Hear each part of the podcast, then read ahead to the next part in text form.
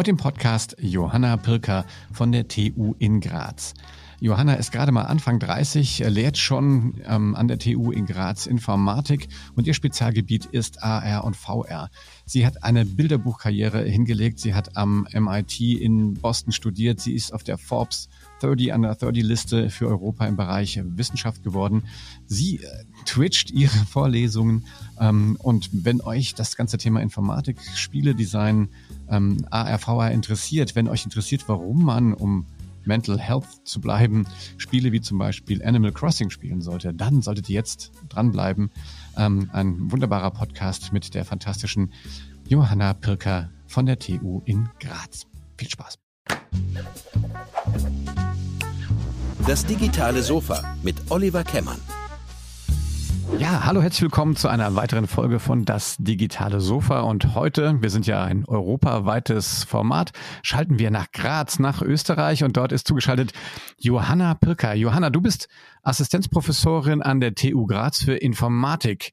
Ja, wie wird man denn, wie wird man denn Informat Informatikprofessorin? Erzähl doch mal ein bisschen. Ja, hallo erstmal. Vielen Dank für die Einladung. Also hallo aus Österreich.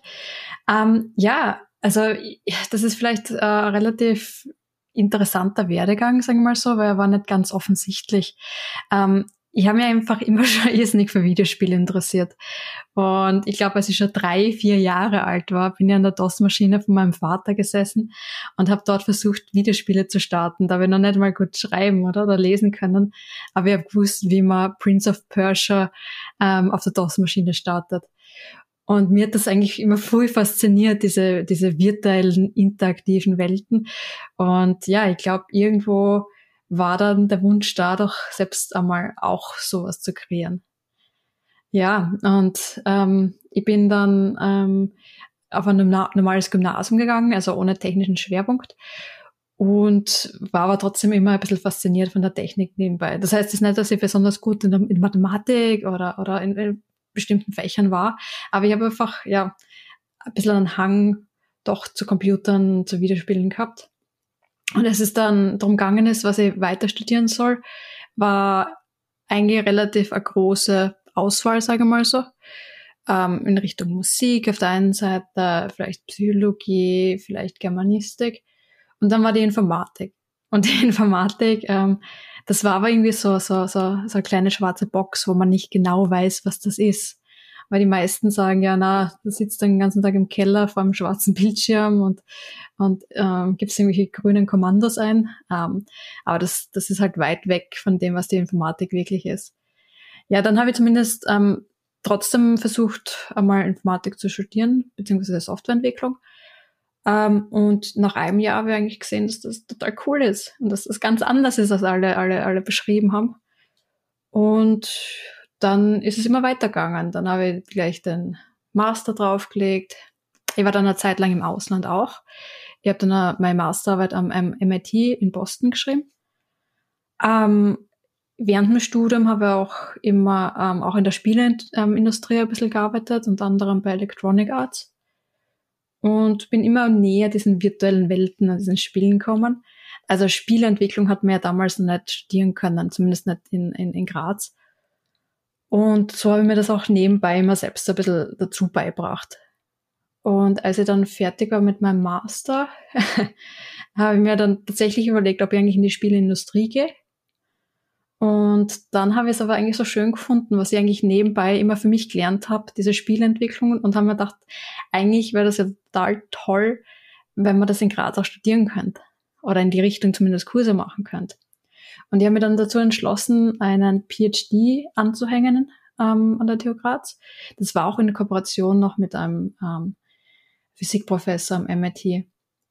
Und im Rahmen vom PhD habe ich dann virtuelle Welten oder genauer virtuelle Realitäten, also Virtual Reality Umgebungen gebaut und versucht aber nebenbei auch die ähm, Lehre im Bereich Spielentwicklung an der TU Graz ähm, zu etablieren. Ja, und da bin ich jetzt eigentlich. Also ähm, nachdem ich den PhD fertig gemacht habe, bin ich halt geblieben. Und hast quasi diesen Lehrstuhl, den du vermisst hast, eigentlich quasi initiiert zumindest. Genau, ich habe mich dezent aufgedrängt, würde man sagen. ja, ist doch eine großartige Geschichte. Ähm, du hast es so ganz lapidar gesagt, du hast am MIT studiert. Äh, das ist ja auch gar nicht so ganz einfach. Ne? Wie, wie war das? Wie, wie, wie ist das? Äh, Gibt es da Gibt es da viele Frauen aus Europa, die, die am MIT Informatik studieren? Naja, das, das, das, das war sehr viel Glück, muss ich sagen. Also äh, mein Betreuer vom, äh, von der Masterarbeit und von der meiner Dissertation, das ist ein bekannter E-Learning-Forscher an der TU Graz, Christian Güttel, und der hat einen sehr starken Kontakt zum MIT gehabt und ähm, hat, hat nach der Reihe auch Studierende einfach im Austausch schicken können. Und ja, bei, bei mir war es dann ähnlich. Und wahrscheinlich ähnlich wie, wie, wie mir dann der TU Graz aufdrängt habe, mir dann auch ähm, am MIT einfach wirklich sehr gut mit diesem Physikprofessor ähm, verstanden. Und wir haben wirklich eine gemeinsame Vision entwickelt. Und diese gemeinsame Vision, äh, Vision haben wir dann wirklich auch versucht, im Rahmen meiner Dissertation umzusetzen. Und das war einfach ähm, interaktive Physiklehre, Physiklabore, die Spaß machen, in die man in die man einsteigen kann, indem man sich einfach eine Virtual Brille aufsetzt. Und ja, das hat, hat eigentlich gut funktioniert. Und war, war wirklich eine, eine sehr, sehr, sehr, sehr tolle Kooperation. Also ich glaube, dass dieses interdisziplinäre Informatik trifft die Physik war in dem Bereich echt mega toll. Wie wird's, wenn du so in, jetzt mal ähm, die USA und Europa jetzt vergleichst, so wie, wie ist da Lehre? Mhm. Oder vielleicht in Österreich, ich meine, ich kenne das ja wirklich nur aus Deutschland. Wie, ist das in Österreich ähm, ähnlicher als, naja, als in Deutschland? Ähm, also es sind schon grobe, also man merkt schon, schon viele Unterschiede. Es ist, hat beides natürlich Vor- und Nachteile, aber ähm, für mich war das, dieser Auslandsaufenthalt eine der wichtigsten Erfahrungen in meinem Leben. Also ich, ich meine, auch danach und davor war ich viel im Ausland. Ähm, und gerade aus dem, äh, aus dem vom, vom MIT, vom Aufenthalt am MIT, habe ich einfach diese Startup-Szene kennengelernt. Das war damals 2011, 2012. Da war das vielleicht in ein Europa noch nicht so gehypt, wie es vielleicht jetzt ist, ähm, beziehungsweise diese ganzen Unterstützungen gab es noch nicht. Es gab wenig Hackathons oder keine Game Jams. Und diese, diese Umgebung hat mich ähm, in Boston, also Boston allgemein einfach sehr inspiriert. Da ist ja Harvard und MIT gleich nebeneinander. Und es sind so viele Events für Studierende, ähm, die sich weiterbilden möchten, die kleine Programme zusammen entwickeln möchten, die vielleicht eben kleine Firmen auch neben, der, neben dem Studium gründen möchten. Und ich habe versucht, eigentlich einige von diesen Formaten, ich, ich habe so viele Formate dort besucht und einige von diesen Formaten, die es einfach bei uns noch nicht gegeben hat, habe ich versucht mitzubringen und selbst bei uns zu organisieren. Also es hat, glaube ich, mich sehr geprägt und hoffentlich auch ähm, unser Umfeld ähm, dann in Graz auch ein bisschen geprägt zumindest. Ähm, hast du mal so ein Beispiel? Also was, was naja, die Game Jams, die Game Jams liebe ich zum Beispiel. Das ist das wirklich sehr, sehr spezielle für die Spielentwicklung. Aber Game Kannst Jam. erklären? Ich glaube, mhm. da sind viele Hörerinnen und Hörer, die gar nicht wissen, wovon du da gerade redest. Genau. Vielleicht erklärst du das kurz. Ein Game Jam ist ein Event, das ist ähm, normalerweise so circa 48 äh, Stunden lang, also ein, ein Wochenende. Man fängt am Freitag an man kennt absolut niemanden und dann hat man ein spezielles Thema zur Verfügung, das wird dann vom Organisator zur Verfügung gestellt und rund um dieses Thema finden sich dann Gruppen, Gruppegröße, zum Beispiel vier, fünf, sechs Personen und versuchen innerhalb von dieser kurzen Zeit ein Spielprototyp zu entwickeln. Und das funktioniert irrsinnig gut. Also das, das glaubt man gar nicht, dass eine Gruppe von vier, fünf Leuten innerhalb von nur 48 Stunden einen funktionierenden Spieleprototyp entwickeln kann. Und ja, das ist meiner Meinung nach natürlich ein richtiger Booster für Innovation und eigentlich eben auch für diesen Startup-Gedanken. Weil ähm, wenn ich Informatik studiere, dann ist mein ganzes Umfeld voll von Informatikern. Das heißt, meine ganzen Studier äh, Studienkollegen kommen auch auf Informatik und wir haben ähnliche Probleme, die wir jeden Tag ähm, versuchen in, im Rahmen von Vorlesungen zu lösen und man lernt dann auf eine gewisse Art und Weise zu, zu denken und, und Probleme zu lösen. Und im Rahmen von einem Hackathon oder von einer Game Jam versucht man auch ähm, Studierende oder, oder Interessenten aus anderen Richtungen kennenzulernen. Das heißt, gerade für ein Spiel, da bräuchte ich auch noch jemanden, der die ähm, 2D-Art, also die, die Zeichnungen beispielsweise oder 3D-Modelle ähm, hinzufügt. Und oder, oder, oder, oder die Musik im Hintergrund oder coole Soundeffekte. Und so ein Event ist ja super, dass man die Leute kennenlernt und dass man gleich gemeinsam dann mit neuen Bekannten an coolen Projekten arbeitet. Das heißt, es ist also echt auch ein sehr interdisziplinäres äh, Format dann, ne? Auf jeden Fall, ja. Ja, sehr cool. Ähm, wie wie ähm, wird dein, dein Angebot jetzt in Graz angenommen? Hast du, habt ihr viele, ähm, viele Studierende, die, die kommen und, und das studieren wollen? Gibt es auch viele Frauen, die das machen?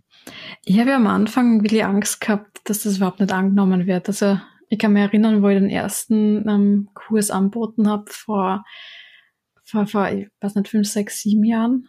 Ähm, und dann habe ich noch quasi die, die, die, die, unsere Studienvertretung gebeten, ob sie vielleicht ein bisschen Werbung machen. Und ähm, weil man braucht ja mindestens vier Teilnehmer, okay. dass, dass man es ähm, durchführen darf. Und ähm, dann war es im ersten Jahr waren es 20 im zweiten Jahr 40 und im dritten Jahr 140. Cool. Und das war eben am Anfang nur ein Kurs und jetzt haben wir ein komplettes Major-Minor-Programm ähm, im Bereich Games Engineering. Und es kommen tatsächlich auch Studierende aus dem Aus Ausland, die sich einfach ähm, dafür interessieren und gehört hat, dass man das in Österreich jetzt bei uns studieren kann oder in Graz mit diesem Engineering-Fokus. Und das, das ist für mich wirklich schön. Die, ähm, wenn du, ähm, wie, wie lange machst du das jetzt schon? Vier Jahre, glaube ich, ne, oder? Ja, jetzt müsst ihr selbst nachschauen. Egal, aber, okay, aber noch gar nicht so richtig lange, ne? Und ähm, ich glaube schon, da trefft ihr ja schon auch einen, einen Nerv mit, ne? Ich glaube, das ganze Thema. Und ich habe so ein bisschen rausgehört, also Gaming ist ja nicht, nicht nur das Zocken, sondern ihr, ihr versucht ja auch wahrscheinlich auch gewisse, ähm, also so, so Spielelemente auch in andere, sag ich mal, seriösere ähm, hm. Sachen zu überführen, oder? Ja, auf jeden Fall. Ich meine, Spiele haben ja haben ja mit ganz vielen Vorteilen zu kämpfen. Vielleicht können wir ja nachher noch das kurz ansprechen. Ja, genau, Aber, jetzt machen. Ja.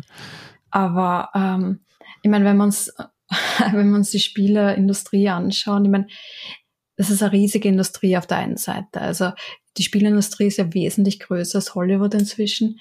Ähm, ich ähm, ich glaube, die Spielindustrie macht inzwischen mehr Umsatz als die Buch und die, also zum Beispiel digitale Bücher, ähm, digitale Musik und digitale Streaming wie Fernsehen zusammen. das sind echt enorme äh, Beträge, ähm, von denen wir da sprechen. Das ist einfach riesige Industrie.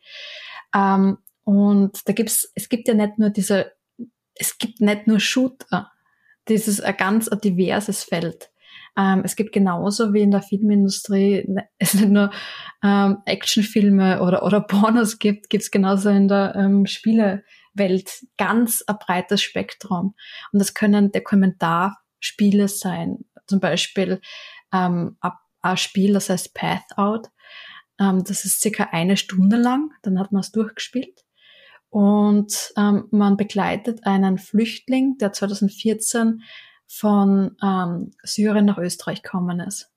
Und man sieht eigentlich, wie schwierig seine Reise war und dass das nicht ähm, seine erste Wahl gewesen wäre, dass er voll gern fliehen muss, sondern es ist ex äh, extrem ernstes Thema und er hat ein, ein schönes Zuhause gehabt und hat sich wohlgefühlt und wie schwierig das doch ist, sein Zuhause zu verlassen, dann kommt man irgendwo an, wo man vielleicht gar nicht willkommen ist. Und, und ich denke mal, genau solche Spiele sind ganz wichtig, um Empathie zu lernen oder zu lehren. Und das ist das, wo wir auch versuchen, auch in der Forschung anzusetzen. Also wir versuchen auf der einen Seite, weil wir einfach das Potenzial von Spielen aufzeigen, ähm, dass man ganz verschiedene Sachen lehren kann. Vielleicht nicht nur diese traditionellen Educational Games, sondern dass man eben auch Elemente wie Empathie oder spezielles Training im Medizinbereich auf eine andere Art und Weise lernen kann. Aber auf der anderen Seite ist es uns, glaube ich, auch wichtig, dass man zeigen kann, was man mit den Tools, die man aus der Spieleindustrie kennt, ähm, für andere Industrien auch tun kann. Und das wären so typischerweise, dass ich jetzt die Game Engines verwende, um im Industrie, in der Industrie einen digitalen Zwilling zu erstellen. Oder dass ich ähm, versuche, ich meine, die, die Automobilindustrie macht das ja schon ganz stark, dass man zum Beispiel mit Virtual Reality versucht, ähm, sich schon diesen Konfigurierungsprozess von Autos einfach ähm, realistischer an Kunden zu bringen. Walmart verwendet Virtual Reality und ähm, für Mitarbeiterschulungen. Und da ist einfach ganz viel Potenzial für alle möglichen Bereiche, sei es Industrie, Lehre, Gesundheit. Und das möchte man auch aufzeigen. Super. Habt ihr also jetzt im, Rahmen der Pandemie ist da nicht wahrscheinlich auch nochmal extremer Booster entstanden, dass diese Themen natürlich nochmal aktueller werden, als sie schon vorher waren? Ja, auf jeden Fall. Also die so die, die Spieleindustrie hat äh, im Gegensatz zu vielen anderen Industrien während der Zeit an, an, an Boost.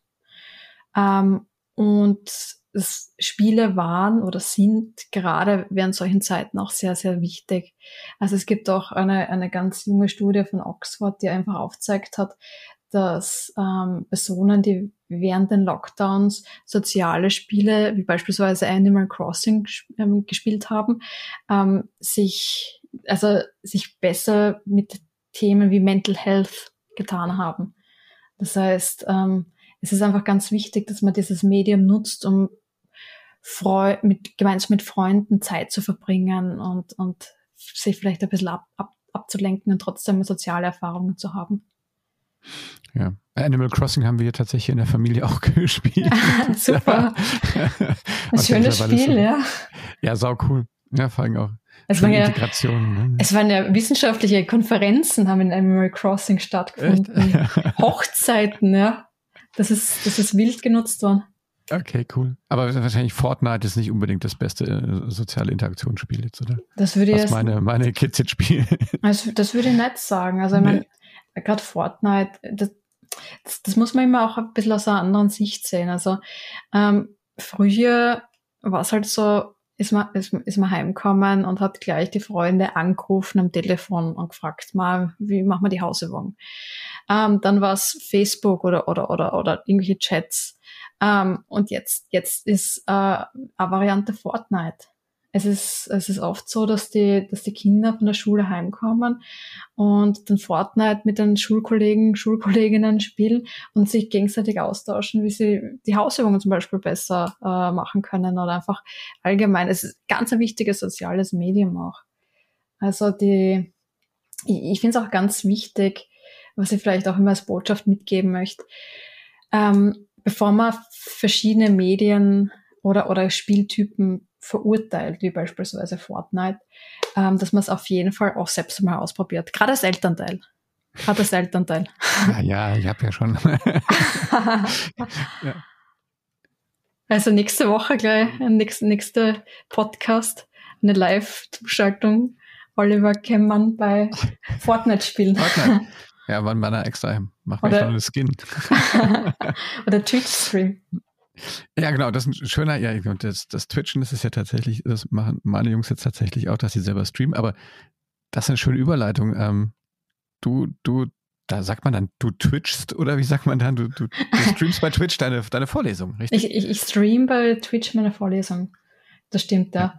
Also im, im ersten Lockdown ähm, hat sie das, das war ja gleich am, am Start vom, vom Sommersemester letzten Jahr.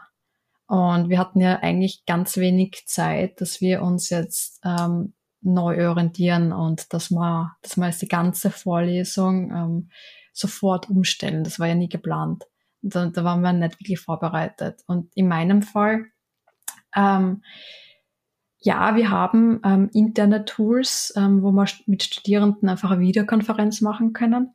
Aber was mir immer ganz wichtig war bei einer Universität oder bei einer Vorlesung, ich finde diesen offen, offenen Charakter ähm, extrem schön und extrem wichtig. Das heißt, diese Idee, dass jeder beliebige Mensch eigentlich ähm, in meine Vorlesung spazieren kann, auch, auch wenn die Person vielleicht meine Vorlesung gar nicht offiziell besucht. Und das habe ich eigentlich immer total schön gefunden, dass man, dass, dass man Wissen auch weiter, weiter an ein größeres Publikum vermitteln kann. Und deswegen wollte ich auch ähm, online meine Vorlesung nicht ähm, quasi in Anführungszeichen einsperren, ähm, sondern ein bisschen öffentlich abhalten. Und was mir zugute kommen ist, dass ich schon davor privat ab und zu auf, auf Twitch ähm, gestreamt habe. Und dann habe ich mir gedacht, okay, ich probiere einfach dieses Medium aus für meine Vorlesung. Weil dann weiß ich, okay, meine Studierenden haben ein zuverlässiges, also Twitch ist ein extrem zuverlässiges Stream-Medium. Ähm, und ich weiß aber auch, dass Interessierte sogar aus der ganzen Welt, nicht einmal lokal ähm, gebunden, zuschauen können. Und dann habe ich tatsächlich ähm, auch, auch Vorlesungen gehabt, wo ich eigentlich nur 40 Studierende angemeldet hätte, aber 500 Zuseher aus der ganzen Welt. Und das ist halt total schön. Das ist, ähm, ja, hat mich sehr inspiriert und motiviert. Das ist sehr cool, ja. Ja, das habe ich also, ich habe von, mein Twitch hört man ja viel, ich glaube gerade auch hier bei uns in Deutschland geht es jetzt immer weiter ab, gibt es ja eigentlich Fernsehformate mehr oder weniger, ne? Also ich glaube, das ist schon echt spannend, was da passiert, aber das jetzt im, im, äh, im universitären Bereich finde ich total spannend. Ähm, wie, wie findet man dich denn da irgendwie, ähm, wenn jetzt jemand Lust, Lust bekommen hat, mal zuzugucken? Ja, ähm, also ja. meine ganzen Social Media Kanäle, Twitter und Twitch, sind immer mit dem Account Joey Brink. Also mal, ja. Du sagst, erklär's ruhig mal, wir schreiben es eh in die Shownotes rein, aber genau, äh, genau also einfach Twitch slash, äh, slash Twitch slash Joey Brink, also Joey J O E Y P R I N K Brink dann. Sehr gut. Vielleicht hast du jetzt demnächst dann 500 Zehn Zuschauer. Also ich bin schon mindestens einer. Ich gucke es auf jeden Fall mal an. Ja, freue mich schon, freue mich schon. Sehr gut. Ähm, Du bist aber auch, ähm, also du, du bist jetzt in die Lehre ähm, gegangen oder in die Forschung vielmehr auch. Ähm, vor, vor zwei Jahren warst du aber auch ähm, sogar auf der Forbes äh, 30 Under 30 Liste mhm.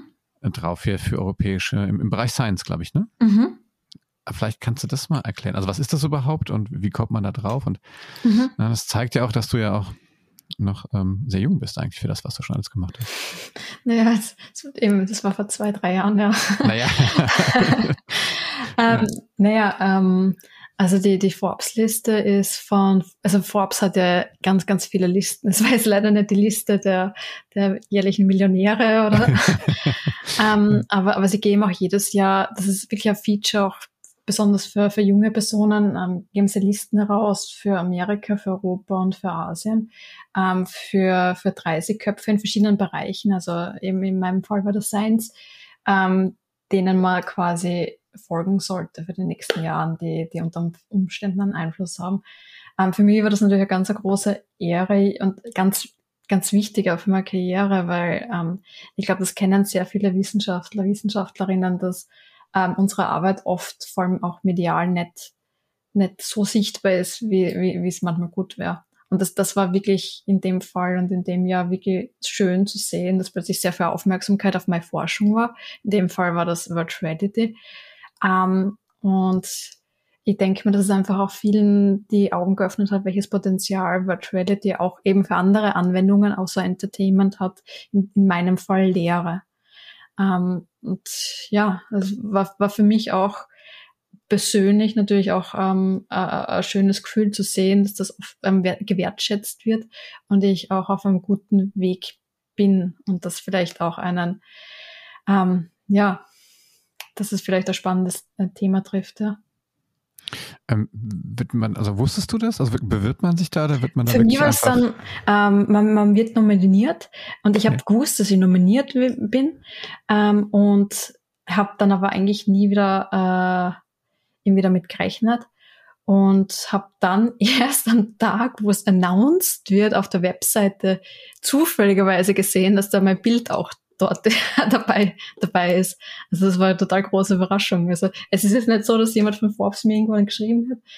Ähm, ja, Gratulation. Du hast es zufällig entdeckt, oder? Sondern ich habe es dann auf der, auf der Website zufälligerweise entdeckt. Aber es ist eine total schöne Community auch. Also, also Forbes macht sehr viel Events, ähm, um, um zu vernetzen. Und ähm, das, das finde ich schon schön. Ich, ich denke mal auch gerade im deutschsprachigen Bereich wäre es schön, wenn es mehr solcher Formate gibt, damit auch gerade junge Menschen ähm, vernetzt werden und sich untereinander austauschen können. Eben, dass wir wieder beim Thema interdisziplinäres Arbeiten. Ähm, das finde ich extrem wichtig und ich, ich glaube, solche Arten von Events oder Vernetzungen ähm, helfen da auf jeden Fall. Ja, wie, ähm, wie ist das grundsätzlich so? Ich glaube, das Thema Informatik ist ja wahrscheinlich, ähm, gerade bei jungen Leuten wahrscheinlich jetzt gar nicht mal so. Also da gibt es wahrscheinlich schon viele, die auch Bock haben, Informatik zum, zu machen. Ähm, wie sieht es mit Nachwuchs da bei euch aus? Ist das ähm, naja, grundsätzlich ein Thema? Wir wünschen uns halt viel mehr natürlich. Also ich denke mal, mhm. Informatik ist so ein wichtiges Thema, was uns ähm, alle immer und immer mehr betrifft. Also ähm, wir sind ja auch jeden Tag alle damit konfrontiert und denken mal, ähm, also auf der einen Seite würden wir uns natürlich in der Informatik wünschen, dass, dass wir mehr Studien, ähm, Studienanfänger haben und vor allem, dass es auch ausglichener ist. Also wir merken schon, dass sich ähm, ähm, immer noch weniger Mädchen als, ähm, als äh, Jungen für das Thema interessieren. Und wir wünschen uns auf jeden Fall mehr Frauen in der Informatik. Und ich denke mal, da, da, da ist es halt oft mit das Problem, die Vorteile, Vorurteile, die man ähm, gegenüber der Informatik hat. Was, und das, was ihr vielleicht am Anfang schon angesprochen hat, dass man oft gar nicht genau weiß, was ist die Informatik, was tue ich eigentlich da. Und äh, bitte, bitte an alle, ich sitze nicht den ganzen Tag im Keller beim schwarzen Bildschirm. Also das ist, das ist leider, sind leider so viele Vorteile. Und ich denke mal, da, da ist ganz viel Aufklärungsarbeit dann wichtig und die sollte auch speziell mehr von den Schulen kommen und von, ähm, und von den Eltern, weil wir von unserer Seite ähm, auf universitären Level, wir bemühen uns sehr. Also wir versuchen wirklich öfters in die Schulen zu gehen. Wir versuchen Tools zu entwickeln, das ähm, Programmieren oder ähm, auch für, für, für junge Menschen ähm, ähm, lustiger ist, attraktiver ist, dass man, dass man schnell kleine Spiele entwickeln kann. Aber es ist wirklich oft seitens auch ähm, der Schulen und der Eltern einfach, einfach notwendig, dass man diese Vorteile nimmt und dass man, dass man das auch vielleicht einmal in den Lehrplan nimmt. Ich weiß nicht, ob es in Deutschland ist, ob, ob die Informatik da den Weg in den Lehrplan schon gefunden hat. Ja, also das ist ja ähm, bei uns auch eher, ähm, also ich glaube, bei uns ist ähm, Informatik echt selten irgendwie sogar Abi-Fach. Also ich kann ja immer nur regional sprechen, ne? bei uns ist ja also Schul Schulbildung ist ja Ländersache, ähm, aber es ist auch total schwierig. Also ich meine, ich bin ja in dem Sinne auch Digitalunternehmer und würde auch, also freue mich ja auch immer, wenn, wenn wenn wir auch äh, weibliche Entwickler irgendwie ähm, Entwicklerinnen kriegen und, und einstellen können und stellen das auch fest, oder das, das kriegen wir auch hier in Deutschland von den, auch von den Universitäten gespiegelt, ne, dass sich da einfach viel, viel weniger Frauen bewerben als Männer. Und wir waren jetzt auch schon tatsächlich auch mal in den Grundschulen und geguckt und ich glaube, das ist halt einfach ein anderer, das hast du schon richtig gesagt, einfach ein anderer Zugang. Ähm, und auch dieses Spielerische, glaube ich, äh, da reinzukommen und also meine Erfahrung ist doch, dass dass dann Mädchen eher so einen Moment brauchen, um sich damit so anzufreunden. Ähm, und dann muss man, glaube ich, dann wirklich schaffen, dass das dann, äh, dass das eben nicht nur, das ist eben auch schon so schön gesagt, das ist ja nicht nur Mathe und Physik und dann Informatik, sondern es gibt ja auch diese, also diese an, an, ähm, Anwendungsfälle von Informatik, die ja eher ähm, gar nicht so in Anführungsstrichen trocken sind. Ne? Ich arbeite ganz viel mit der Psychologie zusammen. Ich arbeite eben ganz viel mit Künstlern zusammen, mit Musikern. Das ist echt total total wild, wie, wie interdisziplinär das Ganze ist. Ähm, das ist, und das, das ist das, was mir auf jeden Fall extremen Spaß macht. Und ja, ich, ich glaube, da muss man echt einfach diese, diese äh, Aufklärungsarbeit leisten. Und ja. Hast du denn so eine Idee oder irgendwas, vielleicht so, so einen kleinen, so ein Lifehack oder sowas, vielleicht, was man kann man denn, was können wir denn irgendwie, ähm, wenn jetzt jemand zuhört und, und vielleicht auch ähm, Kids ist ja egal, jetzt Jungs oder, oder Mädchen zu Hause hat. Was können wir denn so machen? Ich meine, du hast gesagt, du hast einfach auf der DOS-Konsole angefangen. äh, ja. ja. das hat jetzt. Das, das ist. Mal, du, ja. Das haben wir jetzt schon ein bisschen leichter. Das ist, glaube ich, leichter, ja. Ähm, ich meine, ja. ich mein, was ich immer versuche zu vermitteln, ähm, aktuell leben wir in einer total tollen, spannenden Zeit, weil ähm, es Wissen war noch nie so verfügbar, wie es jetzt ist. Also jetzt, es gibt so viel YouTube-Videos, es gibt so viel gratis Online-Kurse und, und, und Apps und Tools, mit denen ich lernen kann. Ähm, und das gibt es natürlich auch für die Informatik. Also, ähm, aber unser Kollege von der TU Graz entwickelt ähm, ein Tool namens Pocket Code, wo was auf Scratch, der visuellen Programmiersprache basiert. Und das ist ein Tool, was man im, im App Store runterladen kann. Und dann kann man einfach mit Drag and Drop sich selbst ein kleines Spiel zum Beispiel zusammenbauen. Ohne viele Programmierkenntnisse, aber man lernt spielerisch programmieren. Und sowas finde ich, finde ich total spannend und toll. Das ist auch cool. Ich glaube, Scratch muss man dazu sagen, ist glaube ich auch vom MIT ne, mhm, erfunden. Genau, ja. Wirklich sehr, sehr, einfach. Man kann einfach schiebt Elemente zusammen. Gibt es auch für Lego, ne? Gibt es den Lego Boost und sowas. Ja, und Minecraft ja. ist natürlich auch toll. Ja, stimmt, stimmt. Aber Minecraft ist wirklich gut. Ja, mit den, wie heißen die? Redstones. Nee, wie heißen die Steine? Mit denen man die sowieso Leitungen legen kann. Hm. Ich darf nicht hören, dass meine Kinder jetzt nicht. ja, vor, vor, allem, wenn man in Minecraft wird ja immer mehr und mehr als, ähm, als, als Tool für verschiedenste äh, Lehrbereiche verwendet. Und es ist echt toll. Das macht Spaß und, und ist lehr, lehrreich gleichzeitig. Und ähm, das, das Coole ist, nur um auch coole, äh, kurz über die Spieleentwicklung selbst zu reden. Ja. Ähm, Minecraft ist selbst nur von einem ganz kleinen Team entwickelt worden. Und das ist vielleicht auch sehr inspirierend. Also das war jetzt kein Studio, ich meine, es ist dann von Microsoft gekauft worden für ganz viel Geld. Ähm, aber, aber, aber Minecraft selbst, die Urversion, ist von einem ganz kleinen Team entwickelt worden. Der Notch ist der bekannte Programmierer dahinter. Ähm, und das ist auch inspirierend, was man, wenn man sieht, was man selbst als Einzelperson mit Programmierenkenntnissen, was man damit auch machen kann. Das ist das Coole, was, was, was ich an der Informatik lieb, ähm, ist, dass ich ich, ich wollte immer kreativ arbeiten. Also das, mir, mir hätte es immer taugt, wenn ich zeichnen könnte oder wenn ich gut literarisch schreiben könnte. Ähm, aber durch die Programm durchs Programmieren kann ich jetzt eigentlich mehr, weil ich kann alles, was in meinem Kopf ist, anderen sichtbar machen, begehbar machen und sie können sich sogar in meinen Gedanken oder visuellen äh, Welten dann herumlaufen damit interagieren. Und das, das ist für mich extrem cool und spannend. Ja, ist auch schön. Ja, cool.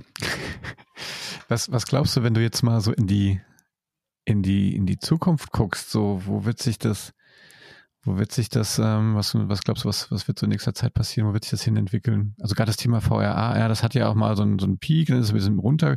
Kommt das jetzt wieder? Wird das, wird das richtig groß? Was glaubst du?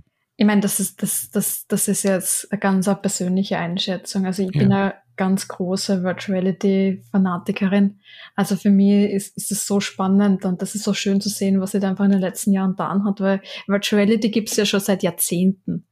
Das ist ja echt ähm, seit, ich glaube, seit 40 Jahren circa, ähm, gab es die ersten Anwendungen denen in die Richtung.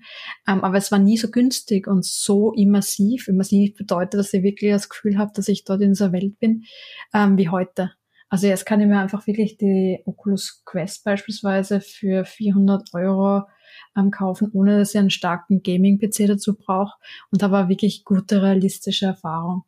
Und für mich persönlich ist, ist das auf jeden Fall ganz ein wichtiger Aspekt der Zukunft, weil ich, ich kann in andere Welten eintauchen. Ich kann Sachen anschauen und machen, die sonst zu, zu gefährlich wären, die unmöglich wären, die zu teuer wären, die in die Vergangenheit reisen, in die Zukunft reisen, auf dem Mond, auf Mount Everest. Und, und das ist für mich ein ganz tolles ähm, Gefühl. Und ich glaube, wenn das auch dann noch zusätzlich mit ähm, interaktiven Handschuhen oder, oder auch mit, mit äh, Gerüchen etc. Ähm, ähm, da gibt es auch viele Forschungsrichtungen. Ähm, wird, das, wird das ganz eine tolle, spannende Erfahrung. Und, ähm, und wie gesagt, das fand, fand ich echt sehr schön. Und man kann natürlich auch echt ganz neue Arten von Kreativität ähm, auch entwickeln eigentlich dadurch. Ne? Mhm, also Sachen schaffen, Fall. die es ja so gar nicht gab. Ne? Auf jeden Fall. Also auch im, im Kunstbereich sind Augmented Reality und Virtual Reality total spannend. Ja, ich habe ich meine, gibt ja wirklich Leute, die das auch noch nie mal ausprobiert haben. Man kann ja eigentlich nur empfehlen, das mal wirklich zu testen, also auch mal mit so einer VR-Brille. Und zum Beispiel, ich habe hab echt so ein Thema mit Höhenangst. Ich habe da so ein, hab da mal irgendwie, war in so einem Raum dann quasi drin und dann fuhr man quasi auf so einen Turm hoch irgendwie. Ich habe echt Schiss gekriegt. Das ist so realistisch eigentlich, ne? Äh, äh, aber Wahnsinn, ne? Aber genau deswegen wird es in der Therapie verwendet. Also gerade für, ähm, für verschiedene Ängste, für Phobien ähm, wird es auch ähm, immer mehr in der Therapie verwendet. Oder, oder Post-Traumatic Stress Disorder. Ähm, weil man quasi in einem sicheren Environment sich den Ängsten stellen kann. Ja, vielleicht muss ich mal so eine so eine Turm, so eine. Nein, ich mache lieber, ich mache lieber so eine Bergetherapie, ich mache so eine Klettersteigtherapie, vielleicht virtuell. Das ist das Schöne. Ja, den Mount Everest gibt es, glaube ich, eh schon in Virtual Reality. Ja. Okay, ja, vielleicht kann er ein bisschen kleiner starten. Ne? ähm, Zugspitze. Ja, die Zugspitze. Da bin ich tatsächlich schon mal wirklich hoch gelaufen. Also das geht. Auch als Amateur kann man da, kann man da hoch. Ähm, ja, Johanna, Mensch, ähm, ich finde es total spannend. Ich finde vor allem, ich bin total begeistert von deiner Begeisterung. Ähm, und, ähm, und ich glaube, du bist auch zu, zu Recht auf, auf der Forbes-Liste gelandet, weil du ähm, natürlich auch mit dieser Begeisterung auch Leute dazu kriegst, einfach sich für diese Themen mehr zu interessieren und hoffentlich auch viele Frauen, die auch Bock haben, das zu machen und, und auch mal diesen anderen Aspekt von Informatik sich angucken. Ähm, was haben wir noch vergessen irgendwie? Hast du noch ein Thema, was du gerne nochmal ansprechen würdest? Gehst du, bleibst du in der Forschung und gehst du doch mal vielleicht wieder zurück in die Industrie auch? Wirst du Unternehmerin? Also ich, ich, muss schon sagen, ich, ich finde ähm, beide, beide Welten total spannend und ich finde, beide Welten müssen auch miteinander ähm, können. Also wir arbeiten voll gern stark mit der Industrie zusammen. Also diese Forschungsgruppe, die ich im Rahmen von meiner ähm, ähm, ähm Assistenzprofessur gegründet habe, das ist das Game Lab. Und wir versuchen wirklich sehr, sehr stark in allen Bereichen einfach mit der Industrie zusammenzuarbeiten. Weil ich, ich denke mal, es ist halt einfach ganz wichtig, dass man aufzeigt, okay, was können wir aus dem Forschungsbereich, was können wir da ähm, Spannendes ähm, entwickeln, was dann auch tatsächlich ähm, von, im, im Fall von Spielen, ist sind das Millionen von Menschen, die das unter Umständen ähm, verwenden. Und auf der anderen Seite auch aufzeigen, hey, was kann man mit den Tools, ähm, die, die aus, aus der also zum Beispiel die, die Game Engines, diese Tools zur Entwicklung von spielen. Was kann man damit eigentlich auch alles für andere Fachbereiche tun? Und deswegen, ich, wir arbeiten ganz gern mit der Industrie zusammen und ich bin ähm, glücklich im, im, in der Forschung, weil es mir einfach die Möglichkeit gibt, Sachen auszuprobieren ähm, und ein bisschen in die Zukunft zu schauen. Aber ich, ich denke mal, es ist immer ganz wichtig, dass man trotzdem ähm, diese Anwendungsfälle im, im, im Auge behaltet. Ja, schön. Vielen Dank, liebe Johanna. Viele Grüße auch nach Graz. Ähm, ich hoffe, ihr übersteht auch die, den Rest jetzt der Pandemie noch, noch gut und ähm, behaltet ruhig noch ein paar Sachen wie das Twitchen von Vorlesungen äh, bei. Äh, großartig. Also ich hoffe, dass wir uns irgendwie auch mal, mal in Real Life irgendwie sehen. Irgendwie, vielleicht du machst ja auch, du hältst ja Vorträge, ne? Und, und, und, mhm. und, und, sprichst ja auch wahrscheinlich auf Veranstaltungen, wenn das wieder geht. Ähm, also wie ich dich heute erlebt habe, ist das bestimmt ein tolles Erlebnis, wenn du, ähm, wenn du mit deiner Begeisterung da einfach auch über deine Forschung und deine Arbeit sprichst. Ja, vielen, vielen Dank für die Einladung und ich, ich freue mich immer, wenn ich über Spiele reden darf. Ich merke das schon. Ich äh, guck mit meinem Fachwissen werde ich jetzt bei meinen Kindern prahlen heute. Mein. Ja, Jungs, spielt ruhig Fortnite. Das ist wissenschaftlich erwiesen. Das ist total super. super. Und ich, ich freue mich schon auf den, den nächsten Stream dann ähm, über, über Fortnite oder den Podcast über Fortnite. genau. Hm, geht, geht dann ein Shoutout an dich raus. Ähm, ja, vielen Dank. Gesagt, das war die ähm, aktuelle Folge von Das digitale Sofa. Wenn es euch gefallen hat, dann dann gebt uns einen Daumen hoch oder fünf Sterne bei Apple Podcasts. Ihr findet uns auf allen auf allen üblichen Kanälen und ähm, ja, könnt uns gerne an ähm, das digitale Sofa at chemweb.de ähm, auch Tipps oder Kritik schicken oder auch vielleicht Wünsche für Themen, die wir hier noch besprechen sollten. In diesem Sinne, wie gesagt, nochmal schöne Grüße nach Graz. Vielen Dank, Johanna, ähm, dass du heute dir die Zeit genommen hast. Danke, Baba.